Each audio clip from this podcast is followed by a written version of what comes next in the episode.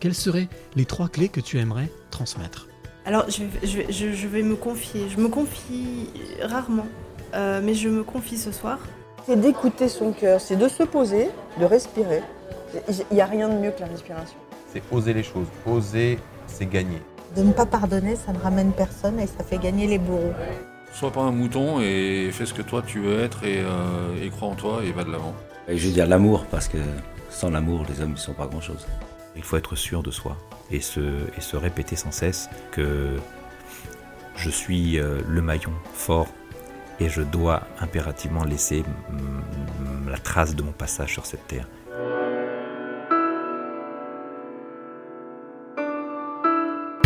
Les passeurs de clés, épisode 10. Je suis euh, à Paris, je suis plus à Lyon. Je suis à Paris pour euh, venir me rencontrer d'autres d'autres passeuses et d'autres passeurs de clés. Et je suis aujourd'hui très heureux d'être au Cercle national des armées où je viens rencontrer Alain. Euh, alors Alain, c'est une certaine Karine qui m'a parlé de lui. Je ne le connais pas, on va apprendre à se connaître. On a un peu discuté avant de, euh, faire cette interview, mais je ne connais pas plus que ça. Par contre, ce que je peux dire, c'est que j'ai la sensation que euh, Alain est une personne déterminée,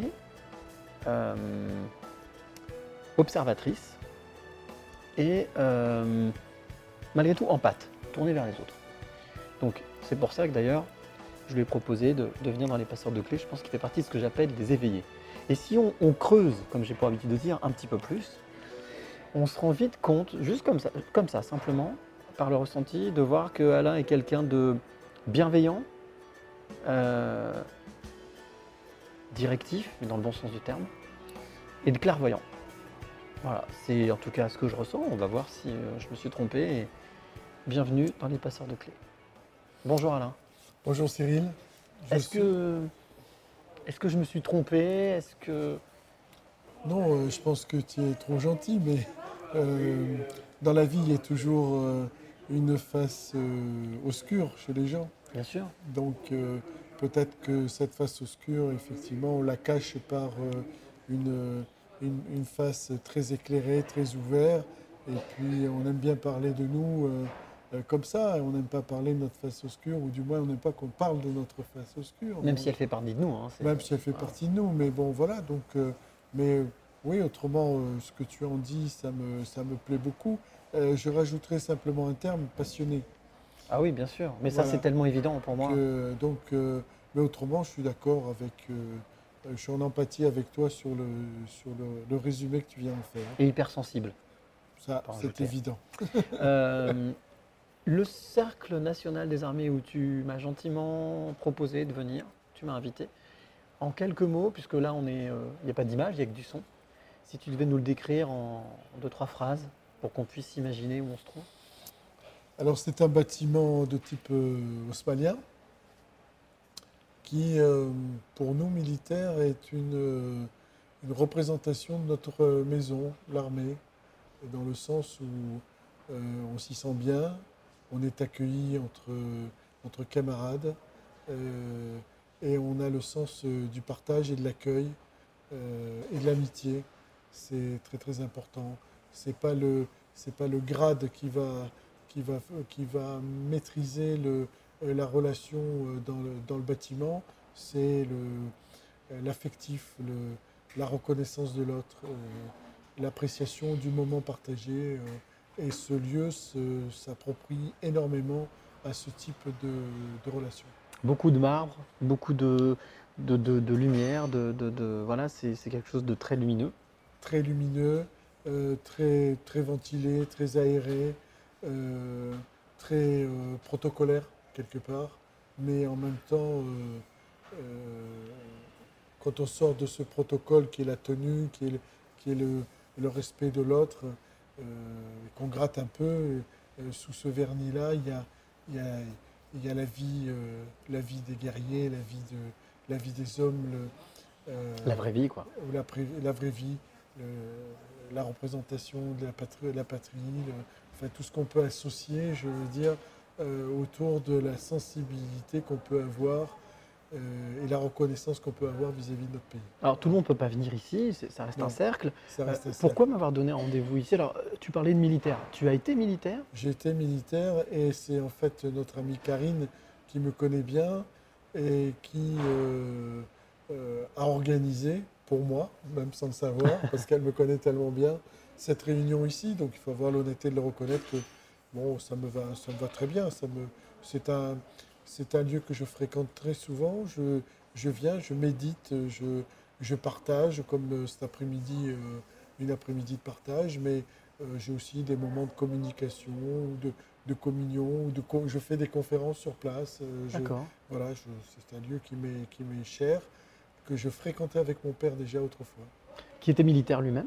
Qui a été euh, militaire pendant la guerre 39-45 et qui m'a souvent euh, amené euh, dans des cercles euh, comme celui-ci. Et, et je garde toujours un bon souvenir de, des moments euh, que j'ai passés avec lui à ce moment-là. Cette relation que tu avais avec ton papa, c'était quelque chose qui t'a, c'est quelque chose qui t'a construit? Parce Oui, qu'on dit souvent, il y a beaucoup de personnes qui disent, oh là, mon père il est militaire. Non mais Ah Est-ce mon que père, ça a été- mon père était militaire pendant la guerre, après il n'était plus militaire. C'était un, un ingénieur agro, c'était un industriel, c'était un homme, un homme de, bon, de, de, de cœur, de, euh, qui, euh, qui avait la, euh, la noblesse d'esprit de, de partager avec moi, même s'il était très dur, des valeurs d'homme. Mais on il a quand même vécu, on parle 39-45, c'est pas n'importe quel épisode quand même. Épi- c'est un épisode important quand même dans Bah, la vie d'un homme. Il a, il a devancé l'appel en 36 en disant je vais terminer plus tôt et il est sorti en 47. D'accord. Et en, vi- et en vivant justement En au, vivant. au, un- au plus haut niveau, cette, En- cette, En cette partie vivant- de l'histoire. voilà, en vivant au plus haut niveau avec euh, des acteurs de- d'un de- très grand niveau. Mhm. Euh, et donc, il a, il a côtoyé des gens extraordinaires et il a fait des choses extraordinaires aussi, tout en étant euh, quelqu'un de simple. Et, et donc, voilà, je, Un homme ordinaire qui a fait des choses extraordinaires. oui, comme beaucoup de gens, je pense, pendant cette période-là. Euh, bon, il a été cité alors de, de l'armée parce qu'un jour, il a arrêté deux généraux, un allemand et un général italien. Par exemple, euh, alors qu'il était en train de faire une reconnaissance, une liaison, et euh, il a vu qu'il y avait des gens qui étaient un peu placés d'une façon un peu bizarre et qui étaient en train de faire des observations. Ben, avec son chauffeur, il est arrivé, il a arrêté ces deux généraux. Voilà, avec toutes les cartes d'état-major, avec euh, tout ce qu'il y avait autour. Il, a sauvé, il a sauvé pas mal de vies en faisant ça quand même. Bah, je pense que oui, ce jour-là, qui était d'ailleurs son rôle un peu d'être officier de liaison et d'officier d'opération euh, auprès, de, auprès de, de- de- de- de gens très importants, ça- il, a- il avait, il avait joué son rôle. Tout ce que t'as transmis, euh, ton papa justement, euh, certaines valeurs, certaines, euh, certaines bases, sont des choses qui, que tu as utilisées tout au long de ta vie Parce que donc tu as, été militaire pendant une période, mais Ouais. après, qu'est-ce que tu, Alors- qu'est-ce qui s'est passé si- dans la vie d'Alain Euh, c'est très simple. Mon père m'a donné euh, cette joie de vivre euh, dans l'existence, euh, cette joie de, de la souffrance dans l'effort et dans la recherche de soi-même. Mhm. Et euh, quand il a eu 57 ans, j'en ai presque 70 et je suis toujours en activité, mais lui à 57 ans m'a dit euh, euh, c'est bon, euh, je prends ma retraite, je suis fatigué. Donc j'ai quitté l'armée pour reprendre un petit groupe familial d'entreprise où il y avait 150 salariés et je l'ai porté à plus de 1000 salariés dans diverses activités parce que je suis intéressé, je suis quelqu'un de curieux, j'ai besoin de connaître, j'ai besoin de toucher, j'ai besoin de voir, j'ai besoin de sentir, j'ai besoin de comprendre. Et donc pour moi, ma vie, c'est un développement sur euh, tout ce qu'il y a autour de moi, tout ce qui pourrait me, me faire frissonner, me faire vibrer. J'ai besoin d'aller voir, j'ai besoin de connaître. D'ailleurs, on, enfin, on, en- on a échangé un peu tout à l'heure pour quand même faire un peu connaissance. Tu me parlais de cette fameuse devise que tu as qui est savoir faire faire. Oui, tout à fait. Savoir faire faire qui me paraît être euh, essentiel de pouvoir euh, communiquer euh, aux autres un savoir, de leur apprendre, de l'apprendre soi-même et de le pouvoir le transmettre. Je crois que c'est très important. Qu'est-ce que ça t'a apporté dans tout, tout au long de ta carrière? Parce que tu as fait plein de choses. J'ai fait, ça ça m'a apporté la maîtrise euh, euh, du commandement. C'est-à-dire ne, ne peut être reconnu euh, quelqu'un qui commande que quelqu'un qui est compétent. Donc pour Mhm. moi, le, le fait de savoir et de pouvoir transmettre et de pouvoir apprendre aux autres et donc de faire faire. Une fois que je montrais, de montrer l'exemple, j'avais la compétence pour le faire, donc j'étais reconnu comme tel et les gens me suivaient et les gens m'accompagnaient dans beaucoup de, beaucoup de domaines. Et quand je ne sais pas, je m'abstiens, j'apprends et, je, et, et je- ensuite, on peut dire qu'entre parenthèses, j'impose, mais j'impose dans le bon sens de la connaissance. Voilà. C'est très intéressant parce qu'aujourd'hui, presque 70 ans, ben voilà, c'est jeune, il y a encore du temps. Je suis un gamin. Un gamin. Euh, tu, tu- tu- tu te lances, tu es en train de te lancer dans, dans- dans- une aventure qui est on ne peut plus actuelle, j'allais dire même euh, à la pointe, euh, puisque tu, es en train de mettre en place, tu mettre en place un réseau, une sorte de, réseau social, de, enfin, de média social, de groupe, en utilisant toutes les technologies modernes, jusqu'à, en allant, en allant jusqu'à la crypto-monnaie, destinée aux seniors. C'est ça, si j'ai bien compris? Tout à fait. En fait, en 2003, pour faire un petit historique, euh, j'étais en France au moment de la canicule et euh, je me suis aperçu qu'il y avait beaucoup de gens qui, étaient en train de mourir ou qui disparaissaient à cause de l'isolement ou à cause euh, de la non, du, du non-savoir de la gestion de la chaleur et de tout ce que ça avait comme conséquence pour les personnes âgées et de cet isolement qui était très important. Et je me suis dit, demain, c'est moi qui vais être dans cette position et il faut que je réagisse et il faut que je fasse quelque chose et que je comprenne ce qui se passe. Donc à la base, c'était une, euh, on va dire une réflexion personnelle. C'était une réflexion De personnelle euh, de survie et d'instinct, comme on peut tous avoir. D'accord. Avec euh, cette vision que j'ai que euh, tout bouge, rien n'est figé et que donc le monde ne s'arrêtait pas en 2003 sur cette situation-là, qu'il allait y avoir plein de choses dans le monde qui allaient évoluer, on le sait d'ailleurs, et que moi j'étais tenu de me mettre au goût du jour par rapport à mon âge et à l'évolution qui allait se passer autour de moi. C'est, on parlait d'esprit militaire tout à l'heure. Dans l'esprit militaire, c'est comme aux échecs. Il faut avoir des coups d'avance. Alors, il faut avoir des coups d'avance et puis il faut avoir euh, ce feeling, cette ressenti. Un grand, un grand chef de guerre, euh, c'est celui qui a la stratégie. C'est Mhm. celui. Mais pour avoir une stratégie, il faut aller chercher. euh, Les bonnes personnes. il faut aller chercher les compétences. Mhm. Il faut aller chercher le matériel, l'outil, dirons-nous, sûr. essentiel.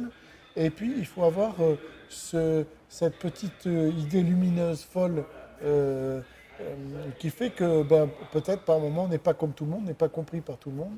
Ce qui va Et permettre de se Ce différencier. qui va de- se permettre de se différencier, il il va permettre de construire quelque chose. Et, et en même temps, comme on va le construire en le maîtrisant, et donc euh, le savoir-faire va va le cultiver, intervenir, et donc à ce moment-là, on va avoir systématiquement euh, les gens qui vont nous accompagner parce que les gens vont comprendre que c'est euh, la, bonne chose. C'est ce qui se passe d'ailleurs. 2003-2013, euh, c'est une thèse présentée à l'Assemblée nationale sur le pouvoir d'achat et sur le bien-être c'est ton travail, c'est ce que tu as fait ça. C'est ce que Mm. je- ce que j'ai fait. Et on s'aperçoit qu'aujourd'hui, on est au cœur de ce problème-là, de ce, de ce problème du pouvoir d'achat avec les, les nouvelles réformes sur les retraites. Et en même temps, on est sur le problème du bien-être parce que eh ben, tout le monde est dans le stress. Tout le monde ne sait plus où aller, tout ne sait plus comment s'orienter. Et c'est donc un, un grand principe de notre vie que Mm. d'avoir euh, le bien-être avec nous. Voilà. Là, là c'est en fait, y a, y a- ça rassemble plein de choses. C'est la notion de la transmission, de la transgénération, de, aussi de, de faire pour l'autre. Euh, c'est quelque chose qui t'a toujours habité C'est quelque chose qui. euh, Ça m'a toujours habité du- depuis mon plus jeune âge, euh, où j'étais scout. J'allais dans les camps des, des comment s'appelle, des, des, des voyageurs du, des, gens du voyage, et j'allais fêter Noël avec eux. J'allais fêter leurs fêtes, leur mariage, euh, toutes ces choses-là où j'allais partager avec des gens qui n'étaient pas du tout de ma communauté, de ma civilisation ou quoi que ce soit, mais qui m'apprenaient beaucoup dans le partage, dans le partage dans la relation même avec euh, la religion, parce qu'il y en a beaucoup qui sont des évangélistes, qui, transmettent des informations ou des, ou, des, ou des codes qui sont très très intéressants. Euh, c'est pas un peuple impur, c'est un peuple qui n'a pas de, de patrie, mais c'est pas un peuple impur en fait, c'est quelque chose. Et c'est là où j'ai appris aussi l'indulgence. euh, L'écoute l'écoute, l'indulgence que, en fait, euh, euh, par, ma, par, par ma naissance en Afrique et par ces contacts que mon père m'a donnés dans tout de, de partout. On est tous frères. Il n'y a pas, c'est pas, c'est pas la, il y a pas, il y a, on, on a le droit à la différence. On a le droit. Ce qui à- fait la richesse d'ailleurs. hein. c'est ce qui fait notre- cette mixité de notre civilisation est une richesse énorme. Mm, mm. que- on n'a pas le droit de la rejeter, au contraire, il faut, il faut, il faut l'aider, il faut, la, il faut, il, faut qu'elle se, il faut qu'elle se, euh, qu'elle soit présente de plus en plus et qu'elle nous apporte euh, ce qu'elle nous apporte, c'est-à-dire une force euh, dans nos, même dans notre, dans notre, dans notre race. Et là, cette mixité renforce notre race. Euh, Nous sommes tous des caucasiens, donc ça, peut- ça peut être que quelque chose de positif pour moi. Voilà. Et donc dans ce développement et cette solidarité, euh, j'ai- voulu associer euh, la finance et l'économie sociale et solidaire, euh, c'est-à-dire le, le monde coopératif, le développement du monde coopératif. Pourquoi? Parce que j'ai le ressenti que l'ancienne économie qu'on a connue, qui a été créée dans- à la fin du, XVIIIe siècle, qui est euh, le capital pour le capital, où la, bourgeoisie, où, l'industrialisation des choses ont fait que des gens ont gagné des sommes extraordinaires. Ils les ont gagnés pour eux et ils, ils n'ont fait que faire évoluer leur bien-être. Le peuple n'a pas été reconnu, il n'y a pas eu de partage et le partage vient difficilement. Je pense que la nouvelle économie va être basée sur effectivement le capital, mais au profit de l'homme et de l'outil pour pouvoir apporter le bien-être à, à- à l'homme et apporter une composition complètement différente entre le fait d'être très riche, qui ne sert à rien, parce que à partir du moment où on a tout ce qu'il faut pour vivre, euh, le, le surplus et ne, peut être ident- ne, peut, ne peut même pas être Constructif, et, que, et, le, et le besoin de, de partager avec euh, cette mondialisation des échanges où tout le monde doit trouver son compte et on, on doit, je pense, y aller petit à petit. C'est pas kafkan ce que je dis, c'est euh, c'est la réalité des choses. Euh, Ce que j'allais te demander, justement, est-ce qu'on peut dire, effectivement, on l'entend souvent, on a la fin d'un cycle, il y a des choses qui changent. Est-ce qu'effectivement, on peut imaginer qu'on est dans, dans un, dans un virage, quelque chose qui, auquel il faut se préparer? Alors moi- moi je dirais c'est pire que ça. On est à la fin d'un monde et on arrive dans un nouveau monde où tout est à construire. Euh, on, on retourne à une ère préhistorique. On- Ah, Tout à fait. Il faut, re- il faut, il faut recaler les bases. D'ailleurs, euh, tu m'entends pas te dire de mon temps on faisait ceci ou on faisait cela. non. Pour moi, c'est passé, ça n'existe plus. Euh, ça, ça existe dans mon expérience et dans ma valeur d'homme. Mais l'expérience est utile pour construire l'avenir. en On fait. est bien d'accord. Justement, fort de cette expérience-là, je me dis qu'il faut aller beaucoup plus loin et il faut, il faut, il faut donc tout repenser. Tout est à repenser. Et quand euh, notre cher président dit euh, Je suis l'homme du changement, c'est parce qu'il a inclus cette dimension et personne ne le comprend. Je ne dis pas que sa politique est la meilleure, je ne parle pas de politique. hein. Je parle simplement de l'esprit de l'homme qui développe État d'esprit. l'état d'esprit qui développe le changement. Il faut que l'on accepte que ce que nous avons vécu jusqu'à maintenant n'est pas ce que les 150 ans qui vont venir, On doit vivre. on doit vivre. D'accord? Tu les vois comment, ces 150 ans qui viennent? Tu les, tu les imagines comment ou tu les projettes? Est-ce que tu arrives à les projeter ou pas? Oui, sans aucun problème. Je, je vois une société euh, qui va s'ouvrir sur la communication de plus en plus. Euh, Tiens. Internet, pour moi, c'est euh, c'est obsolète aujourd'hui. On sait que depuis des années et des années, on travaille sur la transmission par la mémoire, qu'on travaille avec des ondes particulières Mhm. et on sait que tout ce qui est euh, la transmission par la pensée, par la transmission par, euh, euh, on en parlait tout à l'heure, hein, Mhm. par les actes ou par la réflexion, un truc comme ça, vont être, vont être mis en évidence. Donc toutes les personnes qui pratiquent ou qui déjà sont sensibles à ça ont On- quelques coups d'avance. Ils ont quelques coups d'avance. Et celui qui va maintenir, va, va, va avoir la possession de du langage, du nouveau langage, va être le maître du monde. Est-ce que tu pourrais t'imaginer, alors c'est pas un truc que tu as dû imaginer, mais je pose la question, je suis là pour ça justement. Euh, imaginer que ton papa soit toujours là et que tu aies cette discussion-là avec lui. Parce que on va pas dire qu'il est d'un autre monde, mais d'une autre culture, d'un autre moment, avec Alors- deux autres, d'autres attentes. Est-ce que c'est quelque chose qu'il aurait pu comprendre? Oui, très bien. Très très bien parce qu'il était dans cette progression. C'est- un scientifique, c'est un intellectuel. Ouais. Donc, euh, euh, il pilotait son avion comme moi je pilote le mien. J'ai- piloté le mien. Donc, bon, il, avait des- il, était- il avait un coup d'avance, on va dire. Mais euh, quand il est monté en 39, il est monté, euh, il a été mobilisé, il est, enfin il était mobilisé en 36, mais quand il est monté en 39 euh, dans le Nord, il est monté en, hypomodi- en hypomobile. Eh oui. D'accord? Euh, il, a, il a connu la création de la télévision, il a connu l'avion en réaction, Bien sûr. il a, comme moi je l'ai connu aussi, mais, c'était pire que pour lui parce que euh, quand, quand il allait, quand euh, lui il a, il a- il a commencé sa carrière militaire, il était allé à l'école à, à Meknes, à l'école militaire euh, Au Maroc, au Maroc. Euh, il, a- il allait avec son chauffeur. Il était simple élève, officier. Il allait avec sa- son chauffeur et euh, mon grand-père lui avait payé une delage à l'époque. hein. c'est l'équivalent d'une Rolls. C'était Ouais, sa voiture ouais. à lui. hein. Il avait 18 ans et demi, 19 ans. Il roulait en delage. Et un jour, il a eu le tort, par exemple, de doubler le, le colonel qui était à cheval. Donc il a été mis aux arrêts parce qu'il avait doublé le colonel. Donc, mais euh, c'est- une petite histoire, mais pour dire que il a, il, il s'est jamais arrêté dans le temps. Il a toujours très bien compris que il y avait, les choses évolué et euh, Il préférait être dans la transgression, mais suivre ses idées et se dire Voilà. il faut avancer, il faut avancer. que de, que de, que de s'aligner et de, de dire. euh, Oui, parce que l'alignement, c'est c'est tirer vers le bas, et que à partir du moment où on conçoit que euh, le monde n'est pas fait comme ça, mais euh, le monde doit être dominé par la pensée et, la- et par euh, sa liberté, Mhm. et que la liberté n'a pas de prix, il ne faut pas hésiter. Je veux dire, on- n'a Oui, pas, le droit de nous acheter, on n'est pas à vendre. Donc, je pense que on, on- peut toujours être peut-être au service d'eux, parce que ça peut arriver, mais notre liberté ne peut pas être atteinte. Quelle est la place de justement de tout ça, de toute cette euh, donc on parlait de la vision, la vision que tu as par rapport à- aux 150 ans qui vont venir.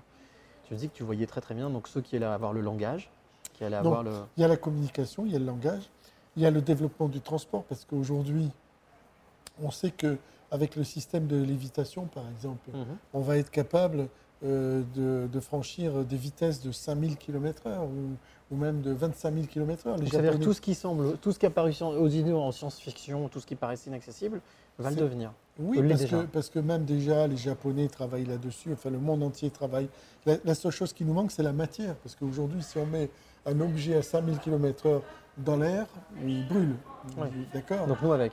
Avec nous avec. Si on le met même sur l'eau à 500 km/h, il explose. Donc, il y a, parce qu'il y a les ondes de choc, parce qu'il y a tous ces phénomènes, et puis il y a l'air, il y a tous ces trucs-là. Mais tout ça est en train de. Ça se travaille, c'est en train d'évoluer. Bien sûr. Donc, le, le système de- du transport et de, et de, et de la, et, et de la transformation de la matière au profit de, de l'être va faire qu'on va énormément avancer dans ce, dans ce domaine-là. Euh, on va aller beaucoup plus vite. Et c'est pour ça que ma génération, les 20 ans à venir, on ne va pas subir notre vieillesse. On n'est pas comme nos anciens qui aujourd'hui ont 90 ans, qui ont subi leur vieillesse parce que leur vieillesse, ils l'ont- elle est là, ils sont obligés de vivre Mhm. avec. Ils ne savent pas comment la diriger.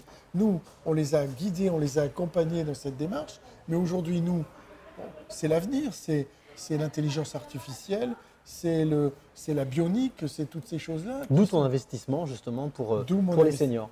D'où mon investissement pour les seniors, c'est de dire, à un moment donné, il faut pouvoir créer euh, une plateforme de distribution de produits ou de services au profit des seniors, mais ça peut être aussi au profit des handicapés, ça peut être au profit de, toute personne qui a envie de- d'en bénéficier. On ne va pas être sectaire, mais effectivement, il y a des produits qui sont plus orientés pour les seniors et de, et de leur donner la possibilité à ce moment-là eh ben, d'aller acheter ou de, de- pouvoir jouer sur leur pouvoir d'achat à partir du moment où tout ce que l'on va mettre en place, on aura fait jouer les- une économie d'échelle Mmh. entre le producteur et le distributeur. Donc, beaucoup plus accessible, beaucoup plus rentable, beaucoup plus rentable pour, j'allais dire, rentable humainement.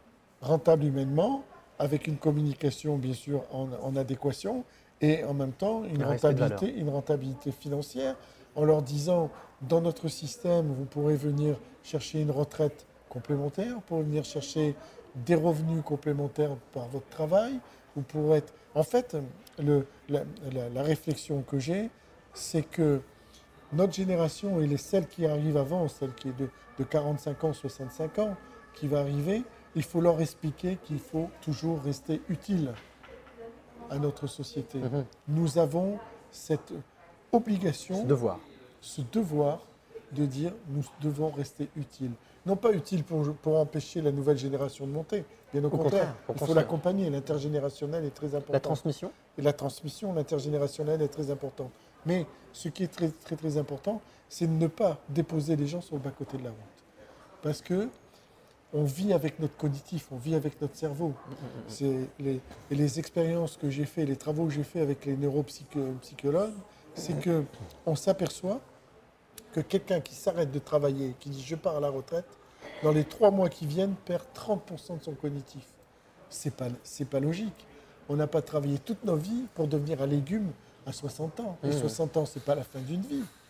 D'accord? Donc, euh, il faut arriver à faire comprendre aux gens que, eh ben, il y a un après. Il peut y avoir ce que moi j'appelle une deuxième, une deuxième carrière, mais une deuxième carrière évolutive. Il faut apprendre à vivre avec ses handicaps. C'est intéressant parce que ça veut dire que toutes ces personnes là qui peuvent peut-être nous écouter, qui se disent Oh, mais je suis foutu, j'ai 55 ans, Mais- personne ne veut de moi. Mais c'est ridicule. Enfin, non, ne mettons pas ça sous le terme du ridicule, ça, parce que C'est inapproprié. c'est inapproprié et c'est inconcevable dans le respect de la personne humaine. C'est-à-dire que quelqu'un qui se respecte ne peut pas dire qu'à 55 ans ou 60 ans, il est fou. On est foutu, bien sûr. C'est pas possible. Quel que soit le handicap qu'on peut avoir ou qui peut arriver. Je veux dire, parce que notre société sait très bien prendre en compte tout ça.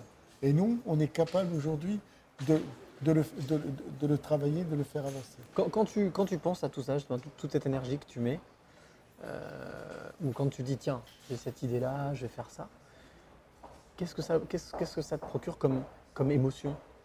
Qu'est-ce que ça te procure comme. euh, d'être à ma place et d'être utile.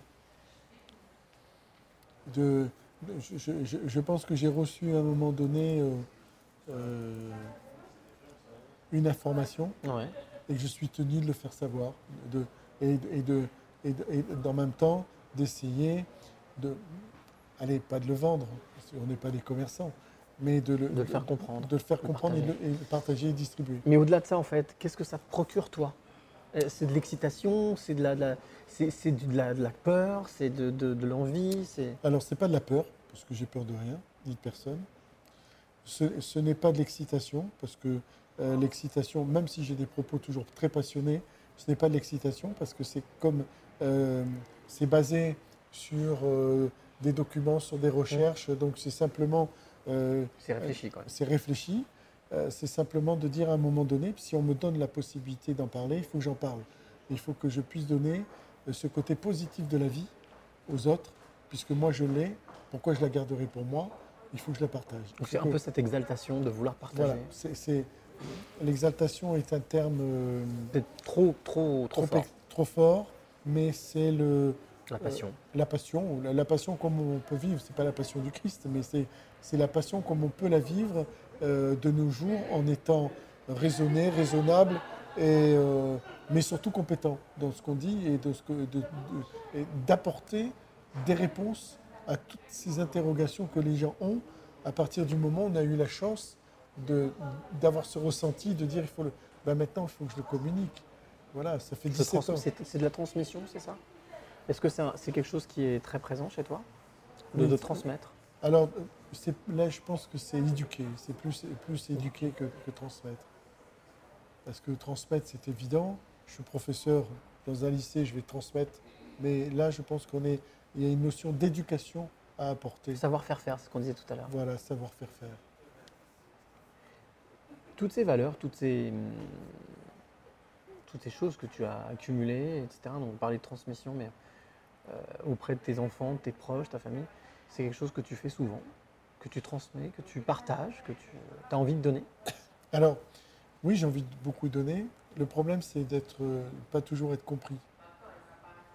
Parce que comme euh, j'ai euh, j'ai en moi cette, euh, cette dynamique euh, permanente, Mhm. je fatigue un peu les gens autour de moi. Je le sais. Tu uses, normal. tu uses je les gens. use, je use, je les fatigue. Donc, Et toi, tu ne te fatigues pas, puisque forcément, tu es dans une dynamique. Non, je suis jamais fatigué. Hum. Je suis comme tout le monde, comme tout être euh, soucis, normal. voilà, je- je- mais ce n'est pas, ce n'est pas une fatigue morale. Ce n'est pas parce que la, la fatigue, la vraie fatigue, elle est morale. Pas- La fatigue physique est, est une conséquence de la fatigue morale. Donc, pour moi, à partir, je suis, à partir du moment où je, j'anime cette dynamique, que j'ai n'ai pas changé euh, d'un iota depuis euh, plus de 20 ans euh, dans mon développement et, dans mon, dans- et que je vois que j'aboutis petit à petit à ce, à ce fait, à ce phénomène qui est réel, constant et permanent du vieillissement et de, et de, et de la décadence entre parents, entre- de, de- l'être humain parce qu'il a peur de ce vieillissement, euh, je me dis voilà, il faut être- continuer à être euh, présent et actif. L'exemple. Le- oui, être une part d'exemple, oui c'est vrai. Mais pas l'exemple dans le, dans le, dans le, dans le style euh, je veux une reconnaissance, une médaille. j'ai bien on compris. Les médailles, on s'en fout. Mais au moins C'est- transmettre pour que C'est les de personnes dire, ben voilà, je suis là, regardez comment je suis, euh, et voyez, vo- voyez comment j'ai réagi. Et donc, c'est tout le temps dans cette, dans cette dynamique. À, à surprendre même les gens qui me disent, mais quel âge tu as? On peut, À ton âge, on ne peut pas penser comme tu penses. On ne peut pas avoir cette... Ah oui, il y a des personnes qui disent on peut Ben, pas penser. Oui, c'est parce que les gens sont dans, sont dans un carcan social, ils sont dans un carcan euh, très fermé, ils sont dans une, ils sont dans une régression morale et, et intellectuelle. Parce qu'ils se croient, ils pensent qu'ils sont perdus parce qu'ils sont arrivés à cet âge-là. Est-ce qu'on est qu'on peut, euh, est-ce que d'après toi, parce que je monte à cette projection, cette vision, est-ce que d'après toi c'est quelque chose qui est foutu Ou est-ce qu'on peut changer les choses?